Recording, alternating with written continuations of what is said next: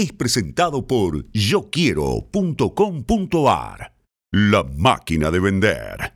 La industria de la construcción, madre de industrias como se la suele denominar por su poder dinamizador del resto de la economía, empieza a desperezarse, aunque las estadísticas del sector bueno, como toda estadística en general, puede leerse en uno o en otro sentido según la voluntad, el ángulo, la mirada del observador. Generalmente para ver una serie estadística se suele tomar un periodo determinado, un mes, se lo compara con el mes inmediato anterior, se lo compara con el mismo mes del año pasado y se suele comparar el tramo de lo que va del año contra el mismo tramo del año anterior como para tener un pantallazo de dónde estamos. ¿Nos metemos en eso, te parece?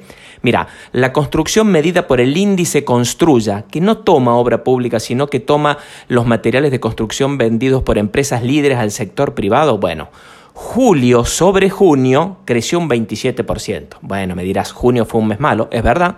Venía siendo malo abril, muy malo abril, mayo, mayo malo también, junio malo. Bueno, julio ya empieza a crecer fuerte sobre junio a medida que se va saliendo de la pandemia en distintos distritos, se va normatizando los protocolos para trabajar con coronavirus.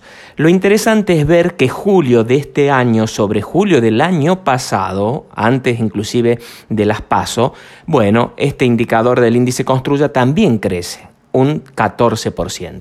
O sea, un 27% sobre el mes pasado, un 14% sobre el mismo mes del año anterior. Si agarramos todos los siete meses del año que han transcurrido, bueno, ahí sí la contracción sigue estando en torno al 20%, pero estos indicadores que aparecieron en julio dan alguna esperanza para que si se, se sigue en esta ruta, bueno, el año 2020 termine al menos igualando en materia de insumos de construcción al año 2019.